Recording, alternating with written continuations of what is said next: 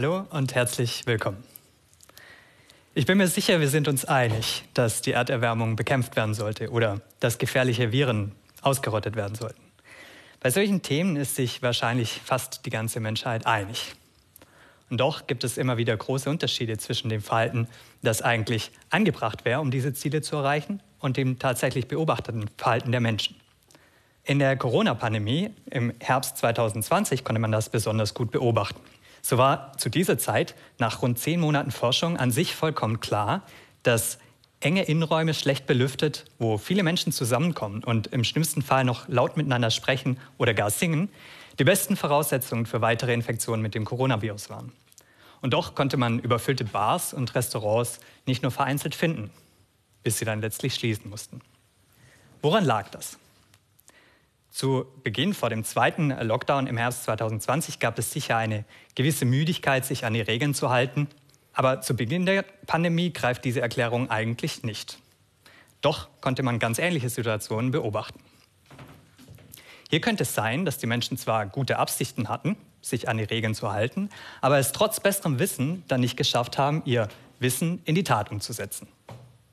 Hier müsste man überlegen, wie kann man ihnen also helfen, damit sie es schaffen, ihr Wissen in Handeln zu übertragen. Es könnte aber auch viel Einfaches sein. Es könnte sein, die Menschen wussten einfach nicht Bescheid und es mangelte ihnen an Informationen.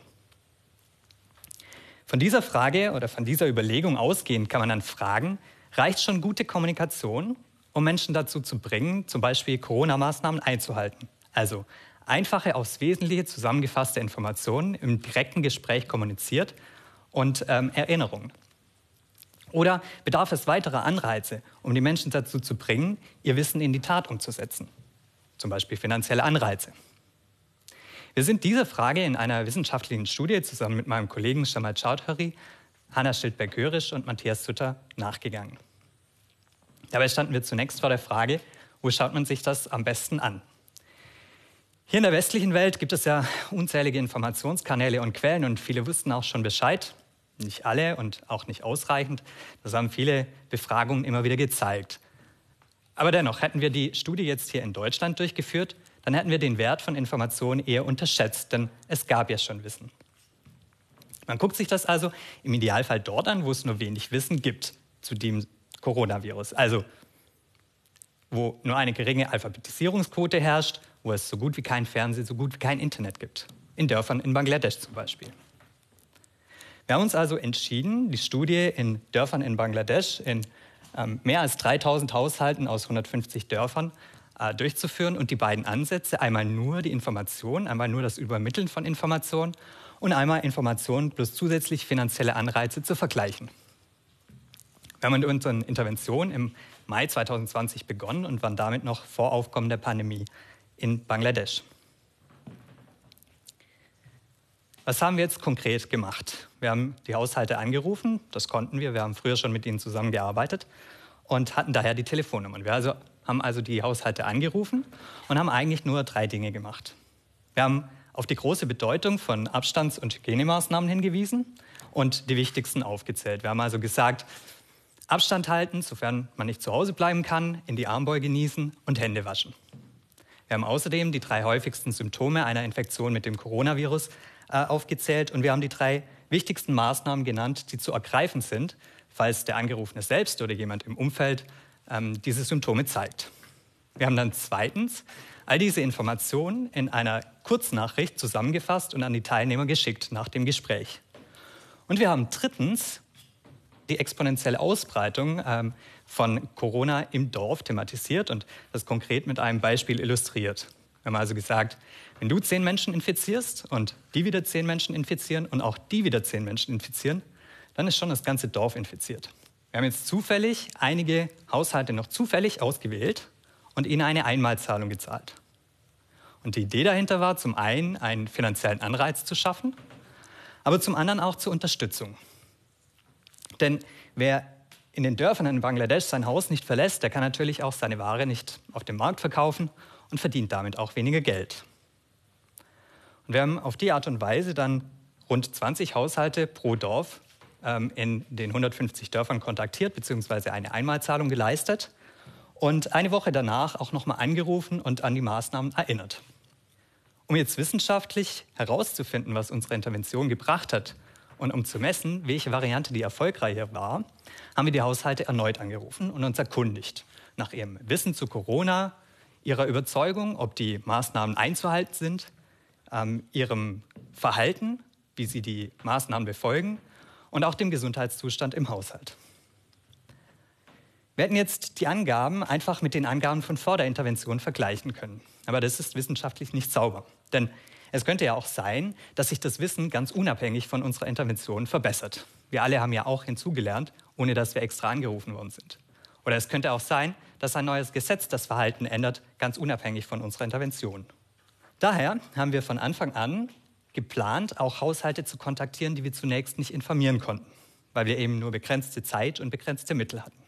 Da wir die Haushalte zufällig ausgewählt haben und auch die Dörfer, in denen wir Haushalte kontaktiert haben, zufällig ausgewählt haben, können wir sicher sein, dass wir eine breite Masse von Haushalten in allen möglichen Vergleichsgruppen haben.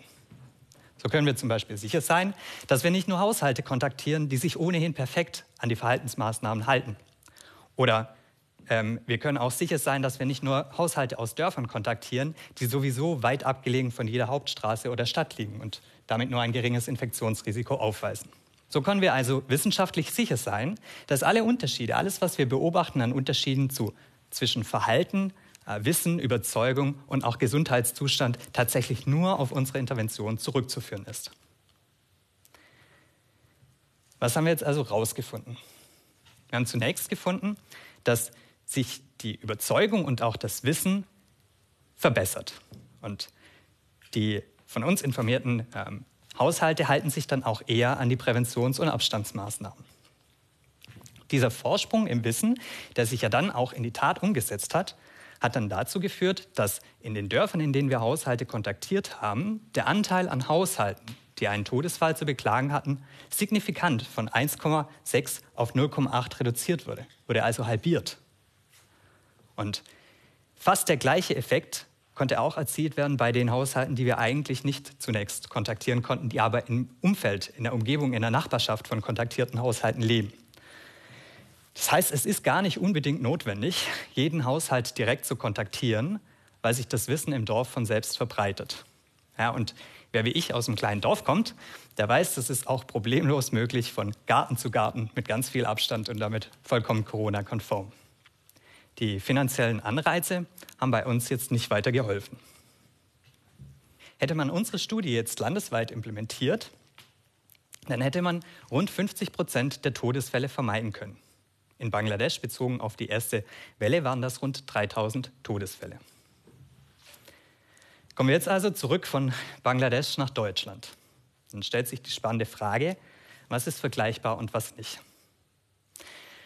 Zunächst mal, dass das Wissen bezüglich Corona nicht vollumfassend in der Bevölkerung verbreitet war, das galt für Deutschland wie auch für Bangladesch. So hat ein Team um die Expertin für Gesundheitskommunikation Cornelia Betsch von der Universität Erfurt in der Kosmos-Studie herausgefunden, dass nur 70 Prozent der Befragten von der Aerosolübertragung wussten und das rund sechs Monate nach den ersten entsprechenden Medienberichten.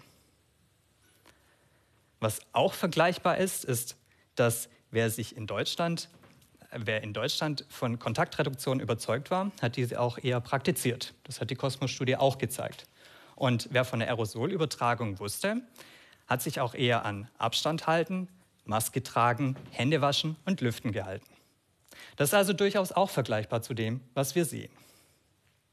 Was jetzt weniger vergleichbar ist, ist die Bevölkerungsstruktur. Bangladesch hat eine sehr junge Bevölkerung. Und was auch nicht vergleichbar ist, ist natürlich die Gesundheitsversorgung. Wer in Deutschland einen schweren Verlauf hat, der kommt ins Krankenhaus oder im schlimmsten Fall auf die Intensivstation. Aber diese Möglichkeiten gibt es in Bangladesch eher nicht. Das heißt, insofern sind die Effekte natürlich nicht eins zu eins übertragbar. Aber trotzdem hat unsere Intervention nur einen Bruchteil dessen gekostet, was ein einziger Intensivpatient in Deutschland im Schnitt kostet und wäre damit sicherlich auch in Deutschland eine interessante Überlegung wert gewesen.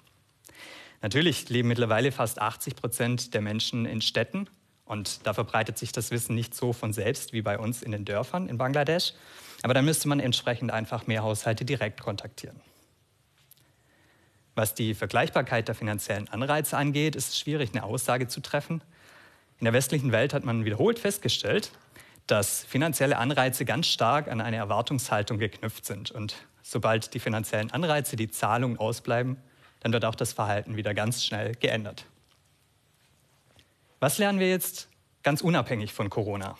Wir lernen, dass in einer Pandemie ein schneller Informationsfluss wirklich entscheidend ist. Und unsere Studie hat auch gezeigt, dass nicht alle Regierungen eine optimale Kommunikationsstrategie gewählt haben. Denn ganz offensichtlich ist es möglich, den Informationsfluss noch bis, ins entlegenste, bis in die entlegensten Ecken eines Landes zu verbessern. In unserer Studie ist uns das gelungen, durch einfache Kommunikation, die aufs Wesentliche reduziert wurde, im direkten Gespräch kommuniziert mit Erinnerungen und eben auch die konkreten Empfehlungen zum Ändern des Verhaltens. Und dadurch haben die Bürgerinnen und Bürger dann ihre Einstellung geändert und ihre Kooperationsbereitschaft. Sie haben Verantwortung übernommen und ihr Verhalten entsprechend angepasst, um die Pandemie besser einzudämmen. Bezüglich der Einfachheit, aber auch bezüglich der direkten Ansprache und den Erinnerungen könne man künftig die Maßnahmen von Bund und Ländern zur Bekämpfung einer Pandemie überarbeiten. Vielleicht hilft ja schon eine einfache Kurznachricht, so wie in unserem Beispiel, wo die wichtigsten aktuell gültigen Informationen zusammengefasst werden und aufs Einfachste reduziert werden. Vielleicht auch mit einer Erinnerung. Auch die Medien könnten hinterfragen, ob es wirklich notwendig ist, zu jeder wissenschaftlichen Position auch die wissenschaftliche Gegenposition zu präsentieren, wenn diese eigentlich nur von einer verschwindend kleinen Minderheit im Fach getragen wird. Etwas weiter gefasst hilft unsere Studie beim Erreichen gesellschaftlich wünschenswerter Ziele. Man spricht dabei oft von Nudging. Wir haben nur einfache Informationen geliefert und konkrete Handlungsinformationen. Das hilft, weil die Menschen eben nur begrenzte Kapazitäten haben. Aber drei Dinge können sich die meisten eben noch merken und befolgen, wenn sie verstanden haben, warum. Und vielleicht hilft uns das ja auch bei der Bekämpfung der Erderwärmung, wenn wir alle weniger Fleisch essen, weniger Auto fahren und weniger fliegen. Vielen Dank.